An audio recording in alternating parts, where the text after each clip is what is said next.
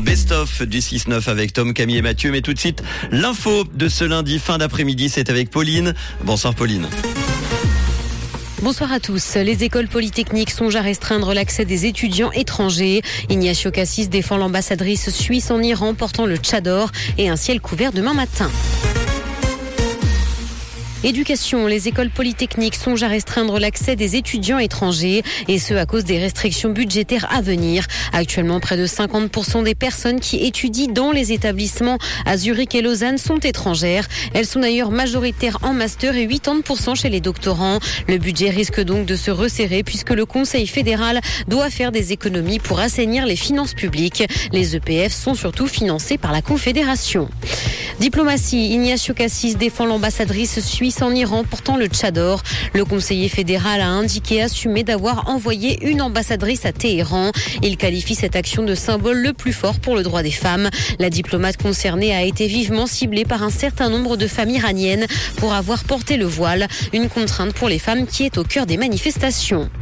Les fonds détournés de la Banque centrale du Liban ont atterri en Suisse. Une bonne partie des 300 à 500 millions de dollars qui ont été détournés ont été transférés sur les comptes de 12 banques dans le pays. Les transactions ont été opérées grâce au truchement d'une société offshore enregistrée aux îles Vierges britanniques. Le ministère public de la Confédération a engagé des poursuites pénales pour suspicion grave de blanchiment en 2020. Dans l'actualité internationale, la justice française ordonne le placement en détention de Pierre Palmade. C'est ce qu'a ordonné la Cour d'appel de Paris aujourd'hui. Le comédien était jusqu'à présent assigné à résidence à l'hôpital. Le 10 février dernier, il a provoqué un grave accident après avoir pris la route en ayant consommé de la drogue. Il est par ailleurs visé par une autre enquête portant sur la détention d'images pédopornographiques. Aucune accusation n'est retenue à son encontre pour le moment.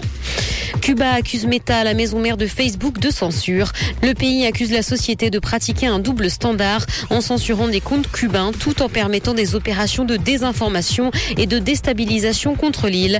Le ministre cubain des Affaires étrangères a indiqué que son pays continuerait à défendre la révolution, y compris sur le terrain numérique face au harcèlement et aux opérations manipulatrices.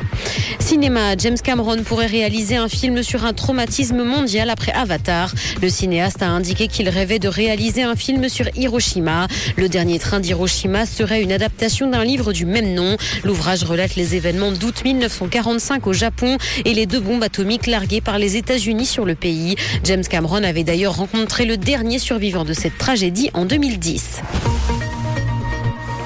Le ciel sera nuageux ce soir et les nuages seront encore présents demain matin. Le mercure affichera moins 4 degrés à Nyon et Yverdon, ainsi que moins 3 à Lausanne et Carouge.